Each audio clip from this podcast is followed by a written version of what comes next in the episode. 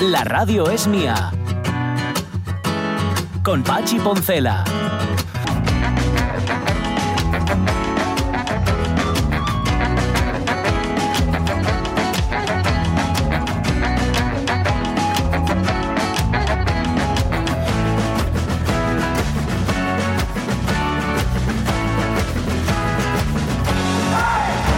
Las 11 y 8 minutos de la mañana, va, dice Lockhart que es una la foto en la que sale, no, Ramón Redondo lo dice, no Lockhart. No sé por qué se lo, se lo atribuí directamente a Lockhart.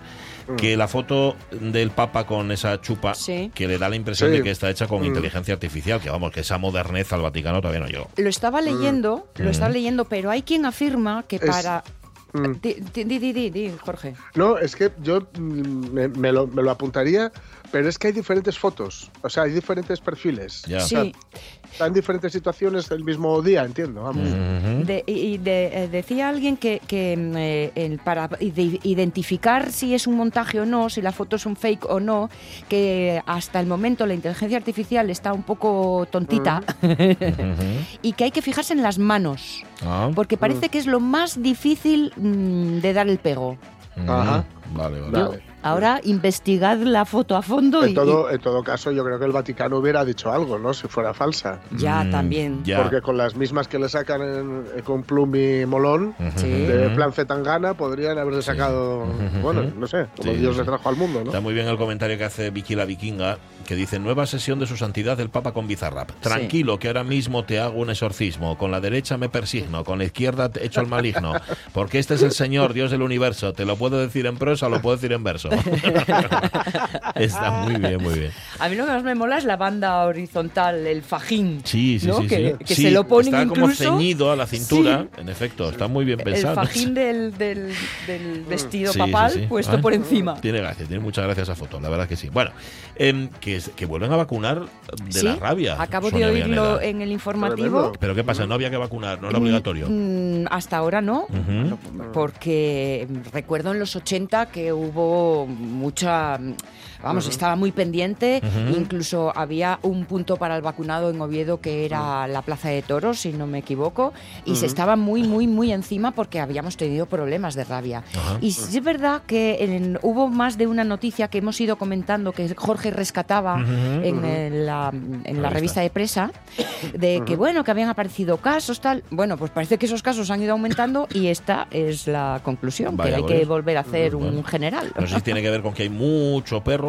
Sí, sí. No sé, igual tiene o que ver con eso. mucha rabia. A lo me- bueno, mucha rabia desde luego, o, de o más de la cuenta. Eh, ¿Os acordáis que en los 80 era habitual ver, eh, por lo menos en mi barrio, manadas de perros? Tú veías a sí, grupos de perros, de cuatro, cinco, seis perros. Eh, Sí, yo sí, me sí. acuerdo una vez doblando una esquina, la esquina Sí. de Balvin con La Paz, de brum, de venirme como... ¡ah! Así que no me los hicieron nada. perros no pensaron nada. callejeros ya no existen. No, ya no, ya no hay perros callejeros, la verdad es que no. Ni perras callejeras, que era una película, por cierto. Sí. No sé si os acordáis. Bien, en esta hora de la radio mía mm, vamos a irnos a Egipto.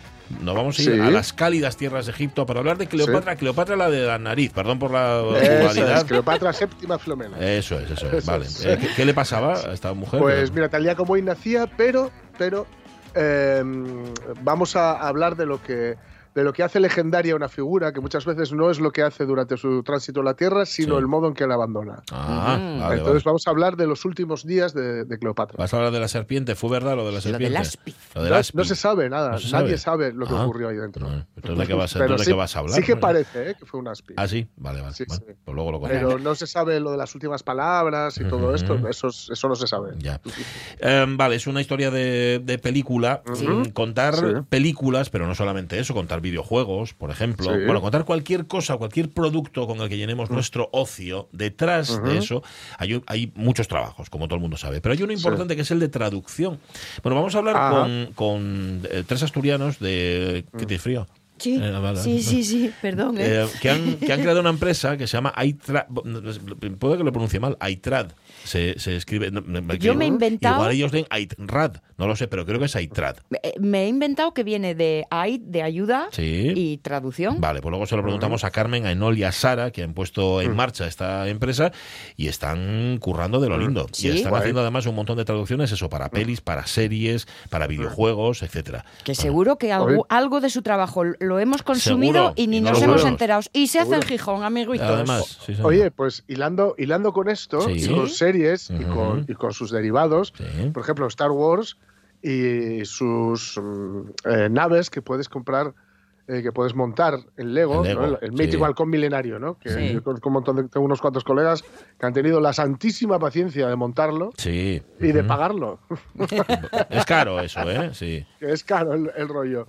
Y curiosamente hoy, hoy me encontré con eh, un anuncio en, en Facebook Sí. Donde te decían que por el aniversario del creador, que, de quien lo hizo, no sé qué, eh, que la marca que lo que suele, que suele, bueno, Lego, que es quien vende, quien hace estas cosas, ¿no? Sí. Eh, que te- te- hacían un concurso donde podías conseguirlos a 1,95. A 1,95. Sí, y me vibró el sentido arácnido. ¿no? Y me dije, eh, ¿qué ocurre aquí? ¿No? Sí. Y fui, fui, fui a, seguí el enlace, porque Bien. te pone un enlace.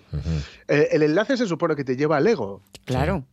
¿no? Claro. Pero inmediatamente arriba en el navegador veo que no me sale el Lego y que me dice, este lugar no es seguro, este Eh, sitio no es seguro. Eh, eh, Entonces eh, me dicen eh, que, que tengo que hacer tres, tre- que me tienen que hacer tres preguntas, una encuesta de tres preguntas. Eh, ¿Has consumido alguna vez algún, algo de, o sea, has comprado alguna vez algo de Lego? ujú. ¿Has, has visto Star, eres fan de Star Wars? Sí. Y si has participado ya en esta promoción o algo así, ¿no? Ujú.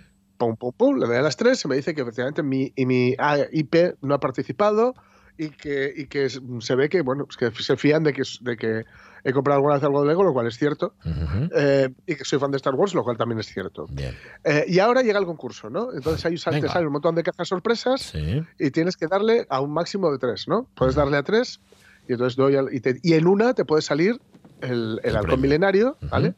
Entonces a la primera fallo, a la segunda fallo, a la tercera acierto. Ajá. Ah, el halcón milenario, Qué bien. qué bien. Qué bien. ¿no? Sí. Eh, 1,95 el halcón milenario del Lego, que cuesta eh, pues como 50 y pico, 60, 70 euros, una cosa así. Eh, y me llegan a la página donde me piden mis datos y mi tarjeta de crédito. Ah, ah, ah. No, no. Y eh, claro, ya digo que yo estoy haciendo aquí una prueba, ¿no? De, estaba investigando. Entonces, volví a picar en el anuncio, Ujú. ¿No? Man- Mantuve esa ventana abierta, volví a picar el anuncio y mm, se repite exactamente el mismo proceso, Sí. incluido el de que mi, ah, mi IP ha no ha participado Ajá. en ese concurso cuando acababa de hacerlo Sí. y curiosamente vuelvo a ganar. Ah, joder, estás- estás en racha, ¿eh? Sí, ¿Eh? sí. Vete a comprar cupón y cuando salgas de. pedir Pues todo esto. Sí, Con, con lo cual yo me imagino, o sea, es evidentemente una estafa, totalmente. Totalmente. pero que lo que me deja alucinado, Sí. lo que me deja alucinado, bueno, es una estafa. No, bueno, es una Pues, presunta estafa. es porque una igual lo estafa si- y- tú me- le me des- mandan, Claro, me igual mandan sí. concesionario, ¿eh? Ya, ya, Bueno, ya. Pero no, por si acaso. pero ten pinta de que no. No. Lo que me alucina, Mm. y estaría guay que algún día pudiéramos hablar con alguien que nos lo aclarara, es con, con Lucía López Santos, por ejemplo. Por ejemplo. Sí. ¿Cómo es posible que Facebook permita que Ya. se alojen Ajá. En ella este tipo de historias? Sí, sí, sí. Es- Bueno. Igual a ellos también los han estafado, quiero decir, a igual no se han enterado de No, que es un tangue. se entera- pero cuando pones un pezón se enteran. Eh, Ya. Ya, eso sí. Tampoco eso se sí. entera cuando, por ejemplo, alguien te ofrece, que yo mucho, me ha pasado más de una vez, es, aceptas amistad de alguien Sí. que además resulta que yo siempre miro de quién es amigo y encuentras que tienes a dos Sí. o tres en común y de bueno, ¿por qué no? Acepto. Sí. Dice, ¿quiere usted un préstamo a buenas condiciones en bueno tal? Sí. Eso también se lo cuelan a Facebook. Parece ser que es fácil colar ciertas sí, con- cosas, ¿no? Con un, in- con un inglés un poco. Sí, bueno, sí, sí. Ortopédico, Bueno, ¿no? en este caso es castellano que parece castellano, inglés. perdón. Sí, sí, sí, da, da- da mucha cosa. Bueno, em, no os fiéis, ¿eh? Y sobre todo, cuando os pidan que deis la tarjeta de crédito, Sí. directamente no la decir, eso y, les, es. y les pones, les pones pingando. Dicen, yo no le voy a dar ni mi tarjeta de crédito ni, ni nada. No le voy- y si le veo por aquí, no le, voy a dar la- no le voy a dar ni el pésame en caso de que tenga una pérdida en su familia.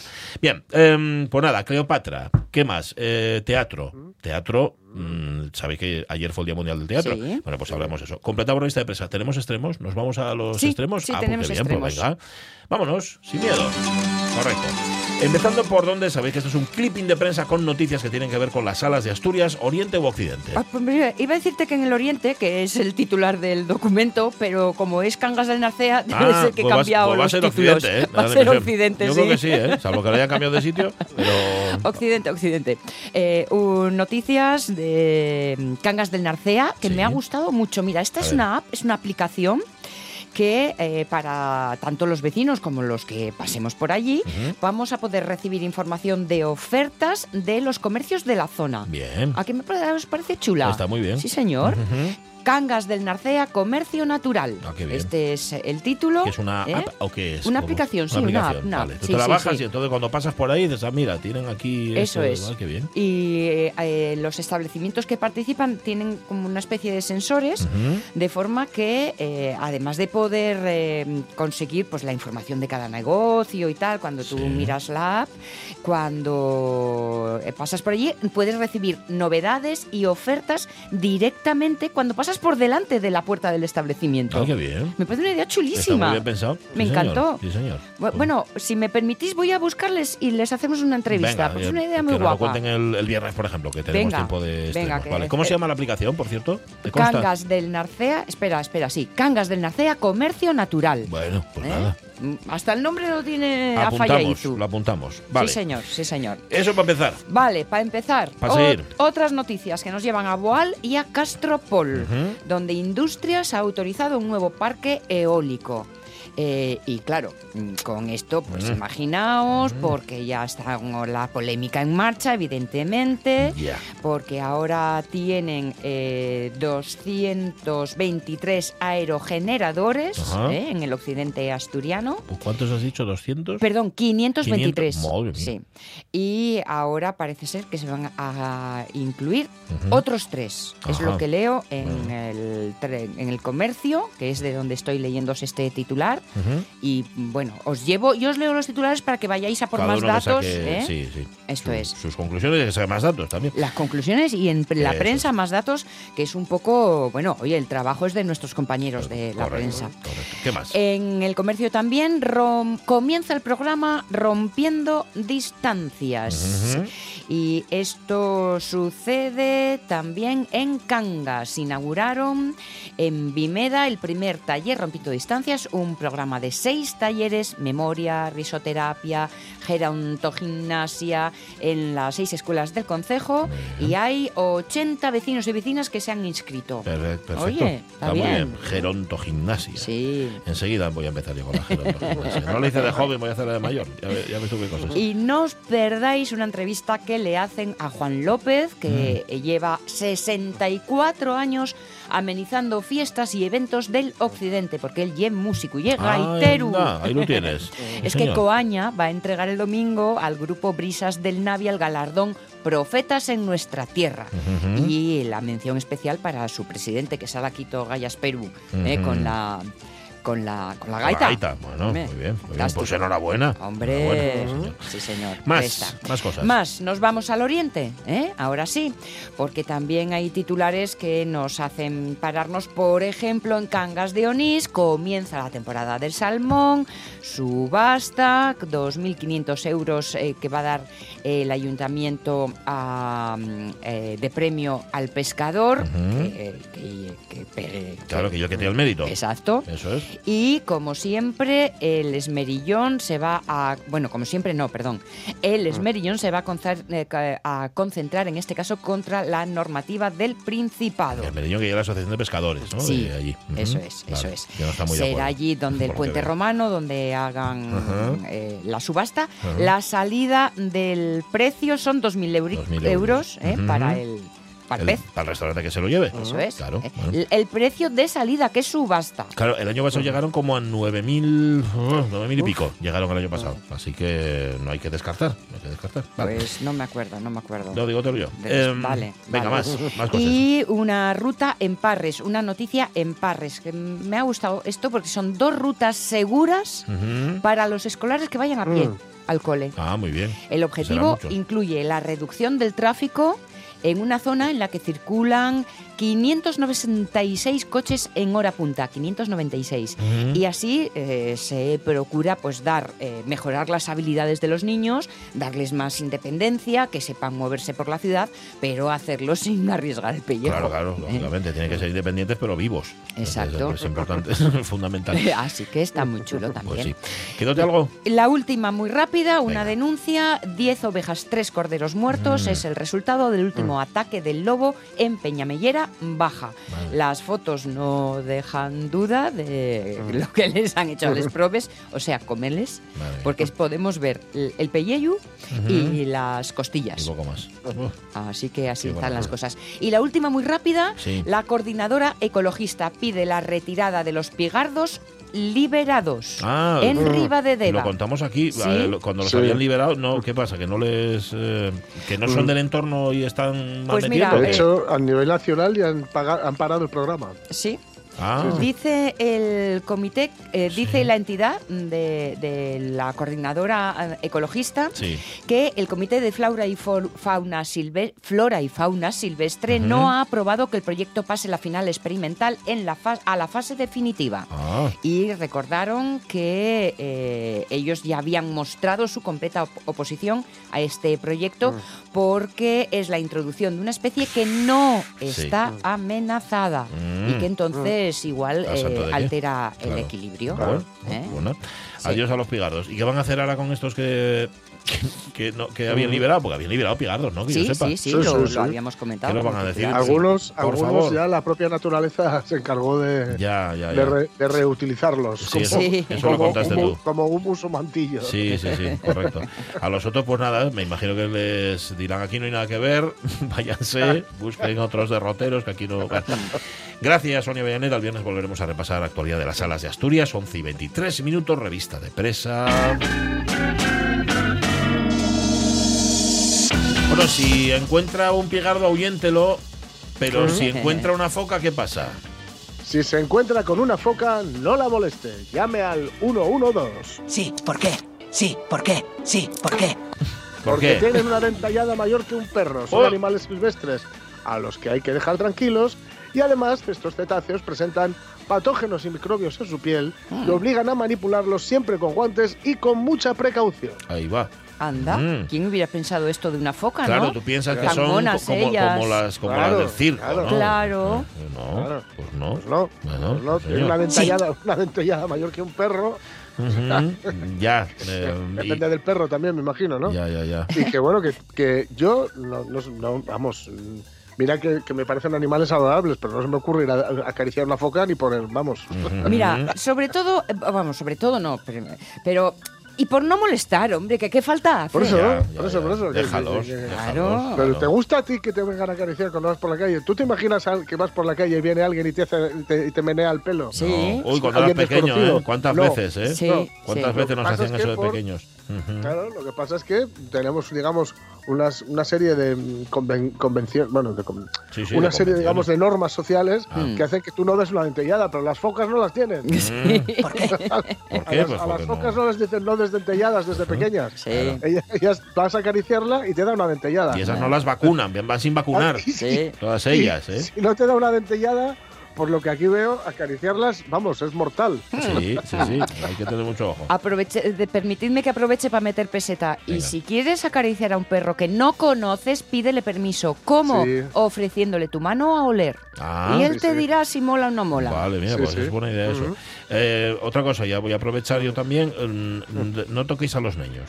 ¿vale? Ya, sí. No, sí. Hay una no. manía de tocar a los guajes que no sé por Sí. qué, pero se Por te- cariño. Dejadlos, dejadlos tranquilos, Eso, hombre. eso, dejáislos en paz, hombre. Sí. eso. ¿Eh? Dejadlos que camelen como ellos Eh, camelan. Camela, si le gusta pegarle, gracias, si le gusta pegarle un poco a la lejía, un poco a la mandanga, pues, mandanga pues ya está. aplástate que- aquí. aplástate ahí. Bueno, oye, ¿qué, ¿qué noticia esta que nos traes? Sí, la voy a leer tal, tal y como, tal y como la pone el titular. Venga. Tenemos al primer rey cajonero.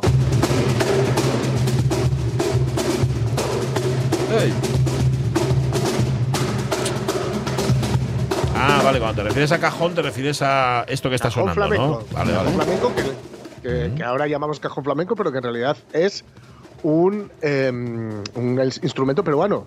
Ah, que sí. se trajeron, sí, sí. Anda. Que se trajo un colaborador de Paco de Lucía, el propio Paco de Lucía cuando estuvo de gira por allí y que luego, bueno, en- en- lo que hicieron fue incluirlo dentro de la, de la playa de- del abanico amplio de- del flamenco, pues a partir yo creo que de eh, la leyenda del tiempo. Ah, pues mira, con Sí. esta pregunta pierdo los 50 millones, fijo. Sí, sí, sí. Sí, sí, no es, no es un, el, el- el flamenco tradicional es guitarra y voz. Ajá, vale. El, el cajón se, se viene después. Bueno, Cádiz rememora precisamente el pasado peruano del cajón. ¿no? Ya digo que hoy, que hoy integrado en el flamenco y hacen una cajonada, ¿vale? Que es un poco un homenaje al mestizaje, a la lengua española, ¿no? A la lengua, a lo que los une con Latinoamérica, etcétera. Sí. Y aparte que es la lengua, la- digamos que la, la parte mejor es la lengua, digamos. Sí. Y se, hace, se hizo un concierto al aire libre y, quien, y fueron ahí, estaban allí, digamos, apoyando esta iniciativa tan chula, Mm. los reyes, ¿no? Felipe Ah. VI y Leticia, Ujú. y se sumó el rey. Anda. Se sentó ¿Y, y qué tal? le dio, pues peor que Antonio Carmona y Juan Sí, Carmona, ¿no? claro. Bueno, que son los que estaban sonando antes. Pero, pero bueno, Bueno. El, el- el cajón, a ver, es, es muy agradecido de, de mano, así de principio. Sí. ¿no? O sea, para hacer cositas muy sencillas, yo he tocado cajón en algún concierto. Ajá. Y bueno, si no es muy, si no es muy muy complicado y tienes cierto sentido del ritmo o, o has tocado algún instrumento de percusión antes, Vale. vale. Ahora tocar bien el cajón. Claro. Yo me fu- descar- estoy descartado automáticamente, ya me acabo de descartar yo. Os recuerdo que esto se celebra en el marco del Congreso Internacional de la, La Lengua, eh, que se está celebrando en Cádiz. Eso es, eso que es. se iba a celebrar creo que en Perú precisamente y que por problemas de seguridad mm, se ha venido a España. Pues mira, a lo mejor por eso, extremis. por eso hacen este homenaje al, al cajón que ya lo tenían previsto, Mm. ¿sabes? Al cajón peruano, puede que sea por eso. Bueno, pues nada, me- mejor, claro, es que cuando leí lo de cajonero, digo, ya Sí. saber qué Claro. esconderá este hombre en cajones. ¿eh? ahí en la zarzuela. sí, sí, sí. Pues no, es que toca el cajón. Esto está muy bien. Vale. Em, y suenan campanas de boda, Jorge Alonso. Sí, Rosalía y Raúl Alejandro anuncian que se casan en uno de sus nuevos vídeos. Yo necesito otro beso, uno de esos que tú me das. Estar lejos de ti el infierno, Claro, lo que quiere decir es que anuncian en uno de sus vídeos que se casan. O sea, no es que se Sí. casen en uno de sus vídeos, ¿no? que, No, no, no, no, que lo igual lo hacen también. También, también. Sí, ¿sabes? sí, Sí, ahora la, la grabación de esta canción que está sonando, Beso, Mm. eh, pues en la grabación se ha filmado, le- porque filman, digamos, eh, partes, supuestas partes, esto es todo, todo es ficcionado, porque Sí. el momento que filmas es ficción, aunque sea en tu casa, y para que lo veas tú, nada más. El momento que hay filmación, hay ficción, Ya. porque ya firmas con una intencionalidad. ¿no? Hombre, claro. Bueno, el caso es que filmaron su pedida de mano. ¿no? Y sale esto y bueno, pues luego posteriormente han confirmado que efectivamente se casan, Sí. ¿no? Parece ser que se casan. Hay que decir que es larga la tradición de vídeos eh, en los que, bueno, se, se filtran este tipo de historias. Concretamente, y, y quienes sean fans de Nick Cave como yo, eh, se echarán las manos a la cabeza y si así lo hacen, es que tienen, bueno, hay que dejar de ser tan cerriles. Eh, por la comparación, digo, por meter en, lo misma, en la misma frase a, Rosalía y Raúl Alejandro con Nick Cave and the. Ya. Eh, Nick Cave hizo en su momento una grabación con una, de una canción muy chula, Henry Lee, que es una canción tradicional, una balada de asesinato, una murder ballad, con P.A. Harvey en el Ujú. 96 o por ahí. Y eh, bueno, no había mucho presupuesto y había bastante prisa por el tema de agendas de ambos, ¿no? Entonces les dijeron, poneos ahí en la silla esta y yo Sí. qué sé, moveros, bailad, haced lo que queráis. Ujú. Y eh, bailan muy delicadamente, se besan al final del vídeo muy apasionadamente. Sí. Y Nick Cave estaba casado. Ay, pero. Y hombre. cuando salió el vídeo en la TV, la mujer dijo, igual tenemos que hablar, Nick. Sí. eh, no, hombre, que era ficción Porque- boba. ¿no? Como- Porque se ve que están muy, muy, muy enamorados, ¿no? Ya, Como ya, así ya. fue, aunque duró muy poco la relación. De modo que, bueno, esto de filmar o de que salga a, re- a relucir en un vídeo pues una relación, pues no es, no es nuevo y nada, pues que, uh -huh. que, les vaya muy bien a Rosalía y a Raúl. A mí uh -huh. me vais a permitir que sí. haga de señora mayor. Venga. Ni, ni, ni, ni, ni, ni, ni, ni. Uh -huh. No les doy ni dos años. Callao. Pero hombre, ¿cómo Pero dices eso? Esto es maldad, maldad en estado puro. Bueno, bueno, está bien. Yo me acuerdo de haber ido con unos amigos, yo era testigo de la boda, a la iglesia de San Pedro cuando era párroco Don Boni, que era un ser, era muy peculiar como sí. persona, como cura y, y en general. Y después de que hubieron firmado ahí, les dijo, bueno, pues estos papeles ya los guardo aquí, esto para cuando vuestro abogado venga por lo del divorcio, que sepa que están guardados en este archivador. Claro, yo estaba ahí no daba crédito, ahora te da la risa, pero cuando estás ahí, yo digo, Ya, ah, sois sí. los Claro, novios, claro. man, pues acabas sí. de hacerte un Don Boni. Lo sé, lo sé. lo Un sé. párroco de Yo, San Pedro. yo lo que me pregunto sobre todo es, eh, en casa, Rosalía, ¿cómo le llama? ¿Raúl o Alejandro? Ya, ya. Pues lo llamará Cari. ¿No? Sí. Claro, claro, igual Sí, le llama Cari. seguramente que es O- más o fácil. con la mano. O, o alguna de esas palabras así que se usan ahora Sí. en las canciones de estas, ¿no? ¿Cómo se llama? ¿Cómo estás así? Que son dichas así. A mí no, seguro que lo llama. uh, Porque sí, porque en las canciones ahora, que es que este- el otro día me puso en mi toda una, una parte de su repertorio Sí. y todos cuando hablan dice, des- acaban diciendo, ah, Ah, no me digas sí. por qué, hacen Oh, eso, yeah, pero lo hacen, yeah, lo hacen. oh. Oh, Bueno, ah, eso, sí. eso es parte de. Eso viene de ya del, Sí, no, sí, seguro. del hip hop eh, norteamericano. ¿eh? Sí, Mm, sí, sí, sí. sí. Sí, sí. Sí. Lo que pasa es que, bueno, ahora No. al, al adecuarlo queda un poco ortopédico. A Sí. ah. Al adaptarlo. Es como si yo acabara de decir cada cosa que dijera y yo diría, oh, detrás. Sí, Pero lo Las- ¿no?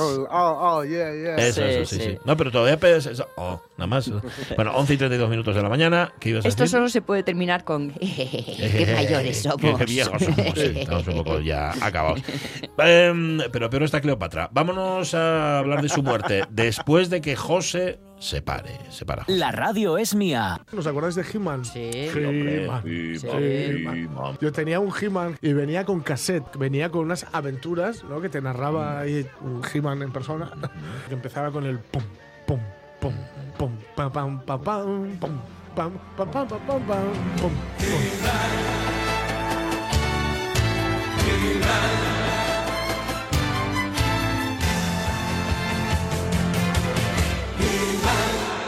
Con. Poncela. Mm.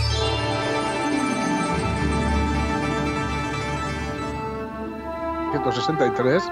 Cruzad los dedos porque hoy me ha anunciado mi hermano Nacho que me va a traer una bolsa de cosas mías que estaban en casa de mi madre Ajá. y que mi madre debe estar harta de ver por ahí. Y va a traer el He-Man. Cruzad los dedos que no esté el, como esté el cassette. De He-Man. bueno. vale, vale. No, no, la vamos a poner entera, ¿no? Vas a hacerte una efeméride musical solo con la caseta de He-Man. Ah, muy bien. Solo con. Bueno, bueno, bueno, los dedos. En fin. bueno. Vamos a, vamos a otra historia, en este caso verdadera, aunque tiene mucho de mito, ya sabéis todo lo que rodea a Cleopatra. Pero bueno, tal día como hoy, el 47 a.C., 47 antes de la era, si lo preferís, moría, eh, perdón, perdón, eh, eh, en las cálidas tierras de Egipto, Cleopatra VII, Sí. hay más de una, Hay más de que. de Alfilopator, ¿vale? Sí. Cleopatra Filopator, recordad, recordad que eh, viene, es, de- es- es descendencia de, bueno, descendencia griega, ¿no? Ajá. Cuando Alejandro Magno fue a Egipto, Sí. Ahí pues dejó a un general, Ptolomeo, entonces pues, Ujú. pues que por ahí viene Machiembro. es la línea, la línea, sí, la No línea. Vale. eh, por la- de la que desciende Ujú. Cleopatra, es restablecida como reina, no, no- Ah. había dicho antes al nacimiento, pero no, es el momento en que se la restablece como reina Bien. tras una guerra civil contra su hermano Ptolomeo, Ptolomeo XIII, o XIII, Ujú. al que derrotó con la ayuda de eh, Julio César. ¿Eh? ¿Vale? Sí. Y finalmente se casará con su otro, con otro hermano, Ptolomeo eh, XIV, de tan solo 10 años de edad para poder seguir gobernando. Es decir, Ah, antes de que nadie se escandalice, que estos, que estos matrimonios eran rituales. Eran, sí, sí, sí. es decir, era una cosa que, que tenía que ver con las deidades y que no tenía que ver con que no, no consumaban Ujú, el ni nada por el estilo, ¿vale? Bien, eh, pero digamos, ya, ya habíamos dicho antes, ya habíamos comentado que íbamos a hablar del final de Cleopatra, ¿no? Porque lo que, lo que la, digamos, la, la envuelve en un halo de, de leyenda es tal vez el, el final. Sus Ujú. hech- los hechos, todo lo que hizo en vida fue tremendo. Pues Sí. La vida de, de esta mujer eh, no me extraña que haya dado para tantas películas, para series, para libros, para todo, ¿no? Porque es realmente apasionante, ¿no? Mm. Pero tal vez el final, ¿no? Ese final tan dramático, tan, tan teatral, ¿no?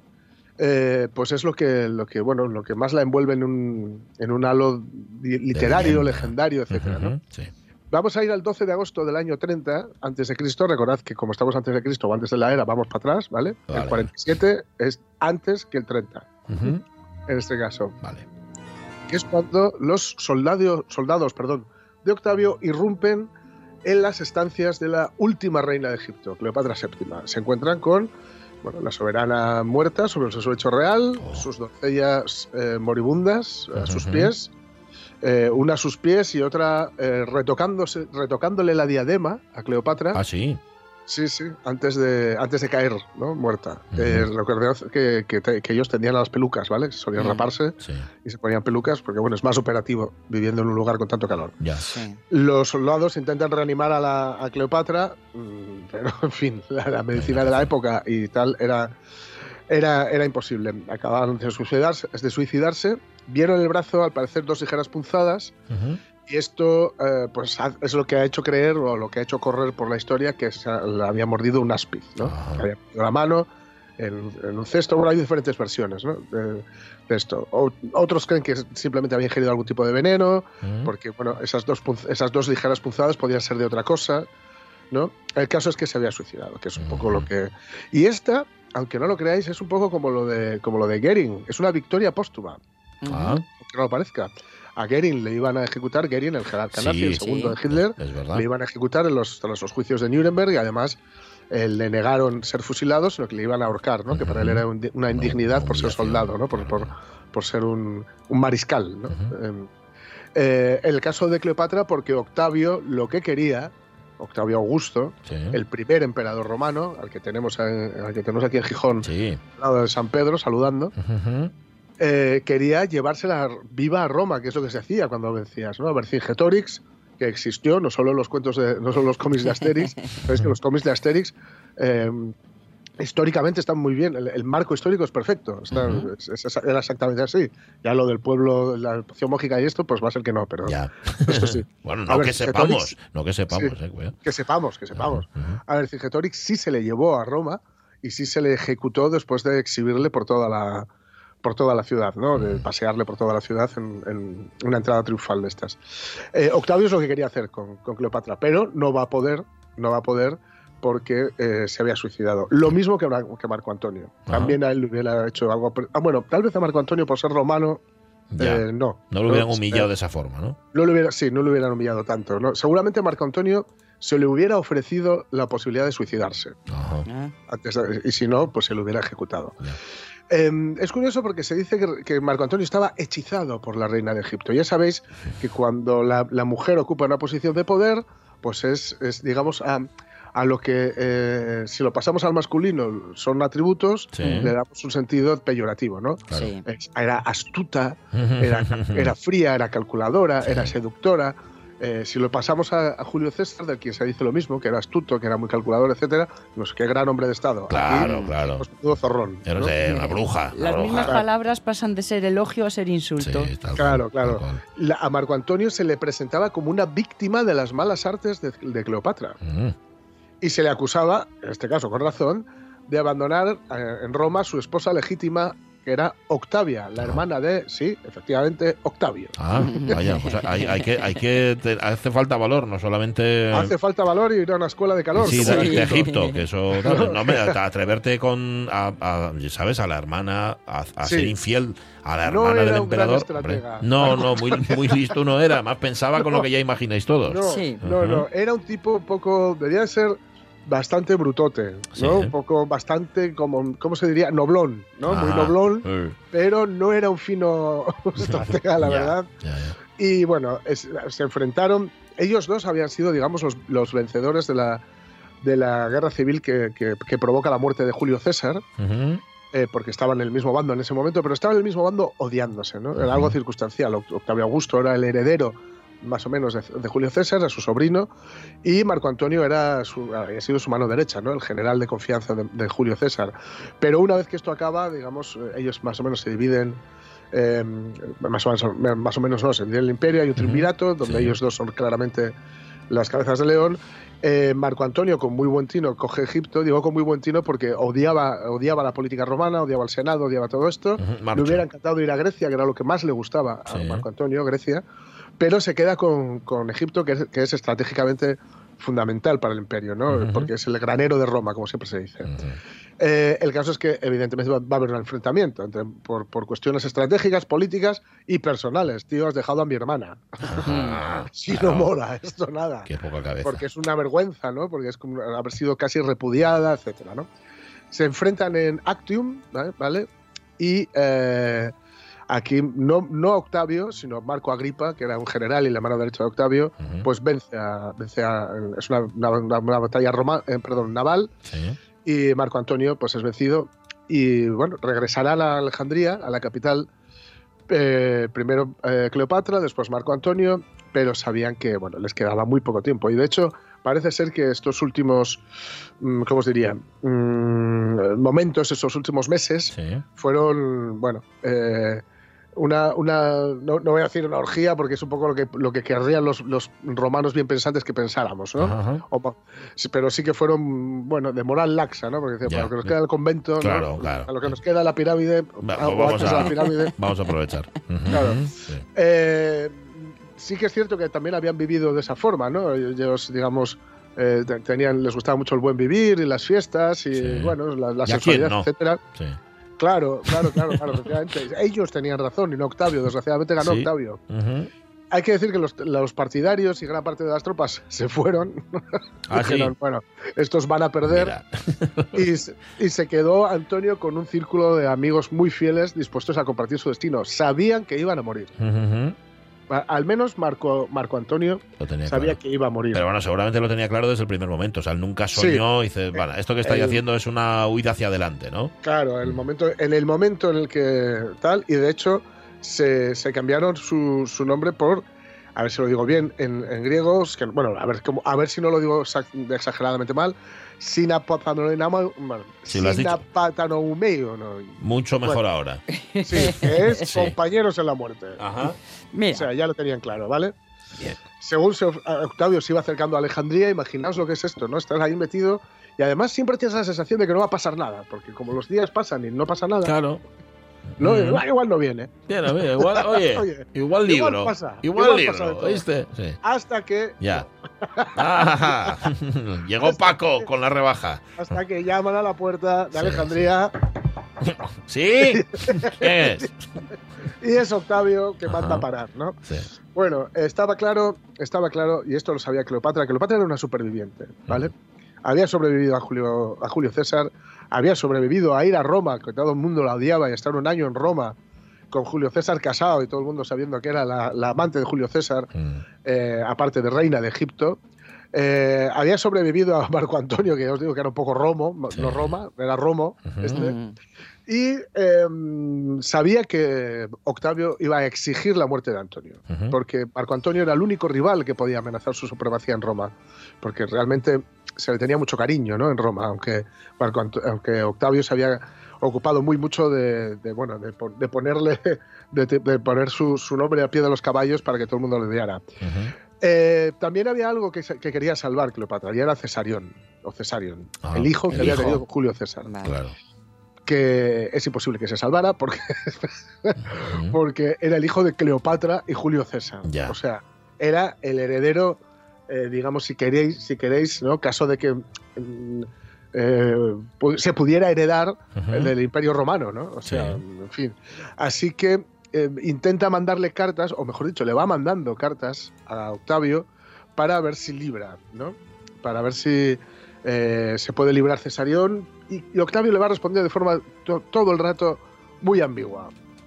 Muy, muy Bueno, ambigua. Bueno, No, no, ya ¿en qué sentido? Ya veremos Claro, es un que poco llegue. puso acento gallego, es un poco, ¿no? Sí, El, 30 de, el, 30 en el verano del 30 de antes de Cristo, antes de la era, Alejandría está rodeada ya por las tropas romanas de Octavio Augusto. Ujú. Cleopatra eh, se atrinchera en el edificio más inexpugnable de su complejo palacial. Sí.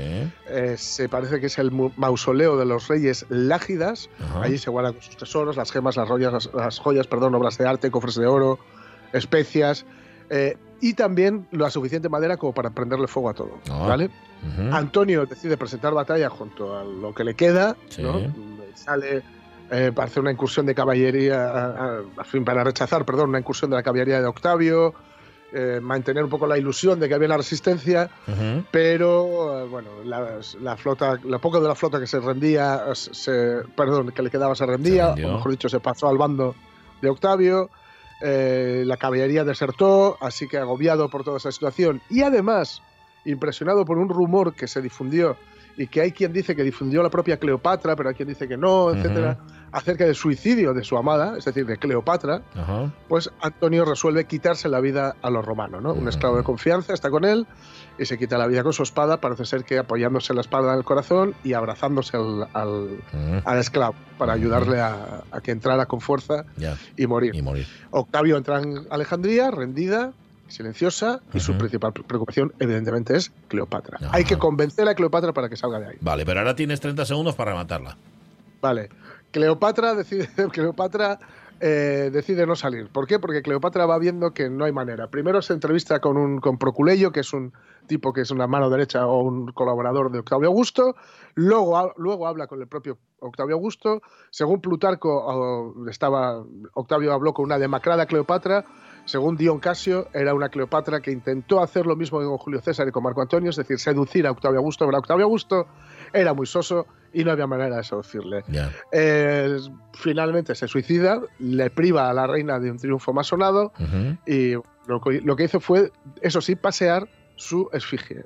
Efigie, Ah, perdón. efigie. Sí, una, una- una estatua con la pinta de Cleopatra. Ah, Recomendamos conocer a fondo la historia de esta reina, sin olvidar, por cierto, que la historia, la historia con mayúsculas, siempre ha de tomar la suficiente distancia como para no distinguir la nariz de Cleopatra y leer esa delicia de Tennessee Mois que es No digas que fue un sueño. Ah, y tal sí. vez Sí. imaginar cómo hubiera sido el mundo si ella y Marco Antonio Ah. hubieran vencido a Octavio. Mantendré mi corona. Seguiré siendo reina de Egipto. Tú eres Egipto. ¿Cómo podría reemplazarte? Estoy contenta. Seremos buenos amigos. Lo seremos. Como amiga, ¿me concederías un favor? Pues claro. Ven conmigo a Roma. Mm. Que el pueblo romano vea y se regocije de que Egipto y César se hayan reconciliado. Eso me gustaría mucho. En verano, cuando haya terminado el luto por Antonio. Sí. O tal vez antes. Mi nave es grande y muy cómoda. Eres muy amable.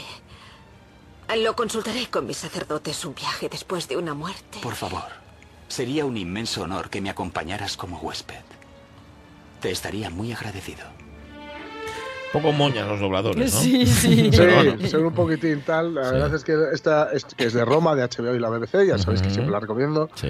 Eh, véanla, es el diálogo en el que ella se da cuenta de que aquí estaba dando en duro, con perdón, aquí no había manera, y, y decide suicidarse. Por cierto, a Cesarion, o Cesarión, Sí. eh, le interceptan, ella lo manda con un agente de confianza eh, que, para que huya y busque refugio en algún lado, pero es interceptado el niño y asesinado. claro. Vale.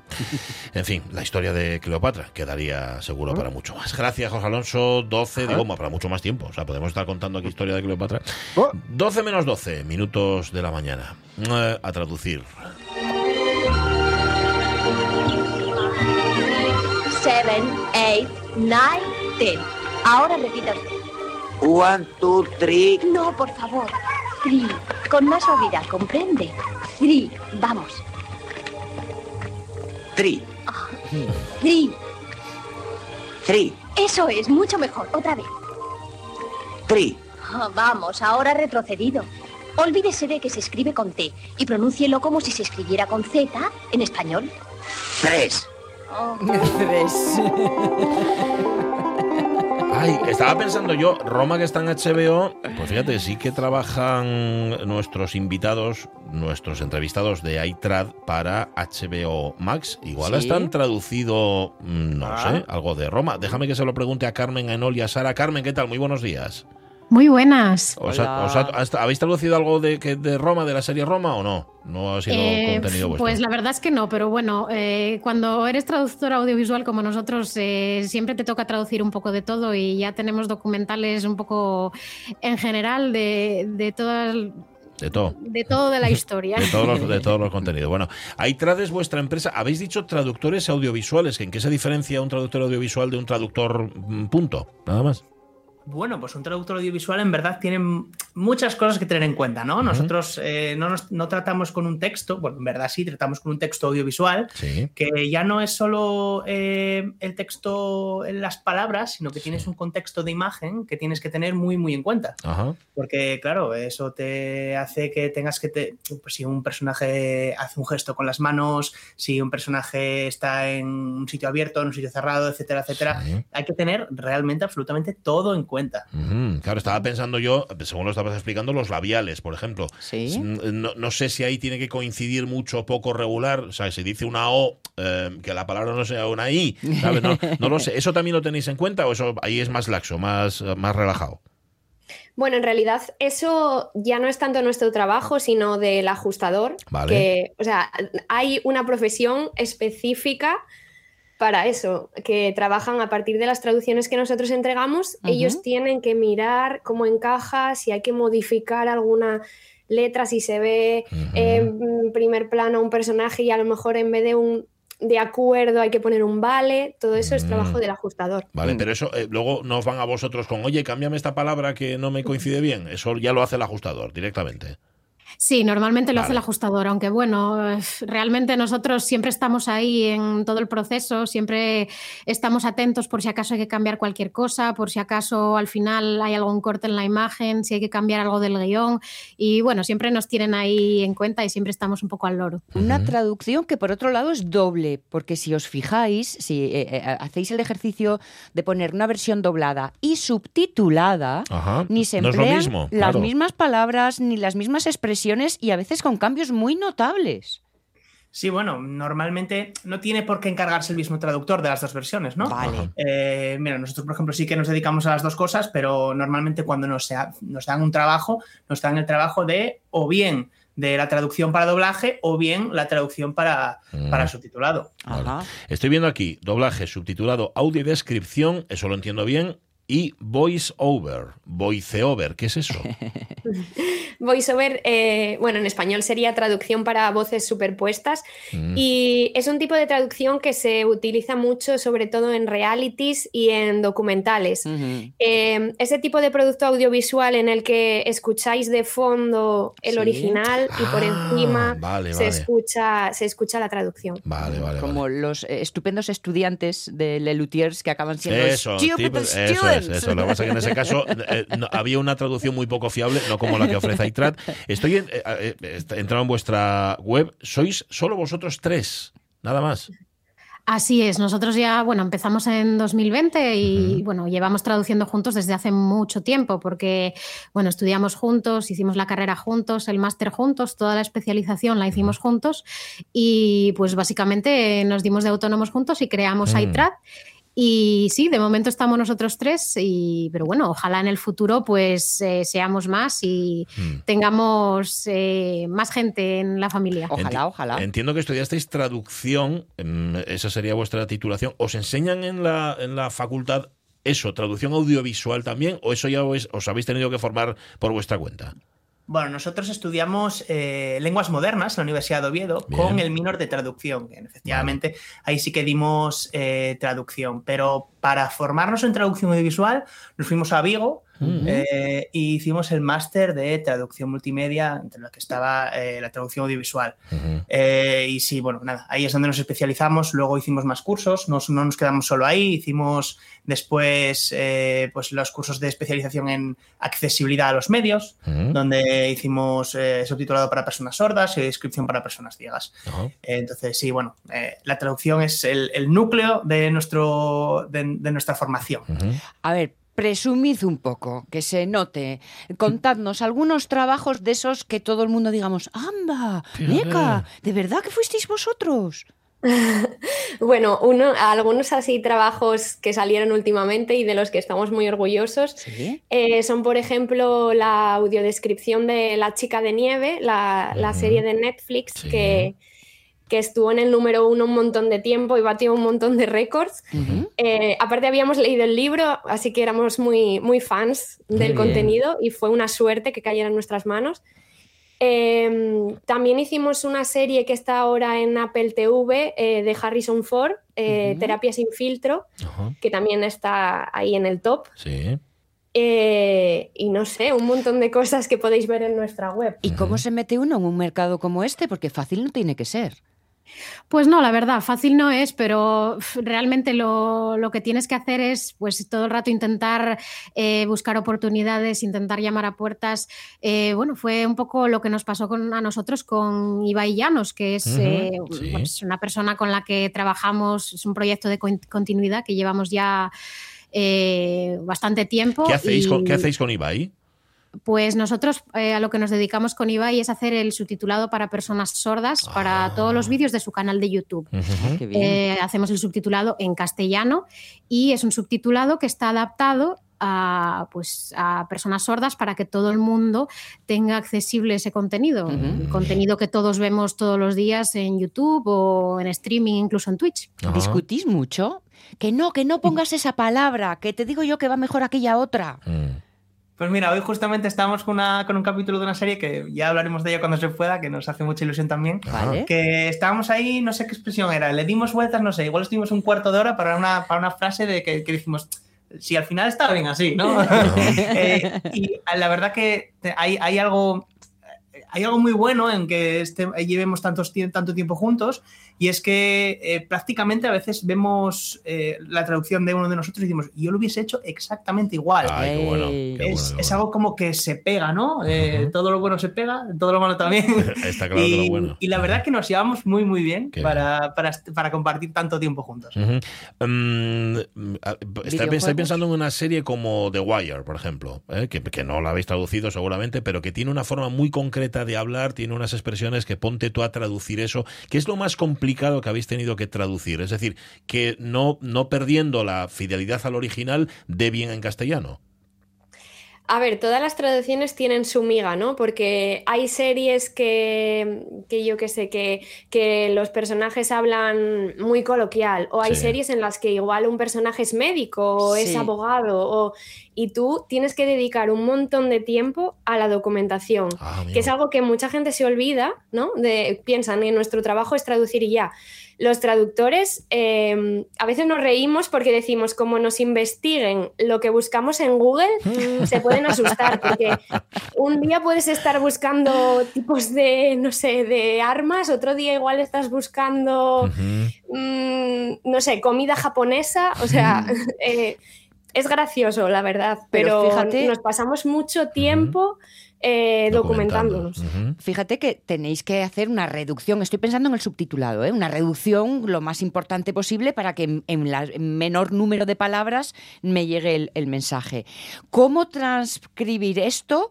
¿El registro de alguien que habla así culto tal? ¿O alguien que habla de una forma mucho más coloquial? Traducir esto a, a cuatro palabras, eso es el más difícil todavía.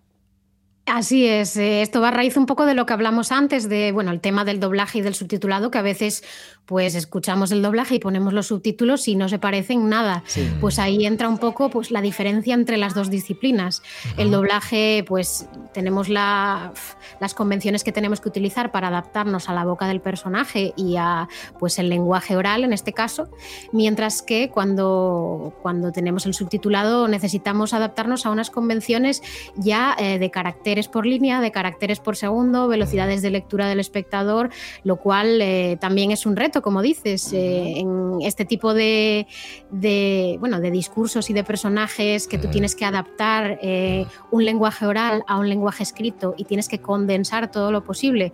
Porque claro, por mucho que intentes reproducir la manera Eso- de hablar del no- personaje o no la sale. forma culta o intrincada que tenga de hablar, si el espectador no puede Hablando, leer, hablando, eh, de, el hablando de comprimir, nos dan las 12 y tengo que despediros. Aitrad, desde Asturias para el mundo. Gracias a los tres. Un abrazo y muchos Gracias éxitos. vosotros. Gracias. Cuidaos.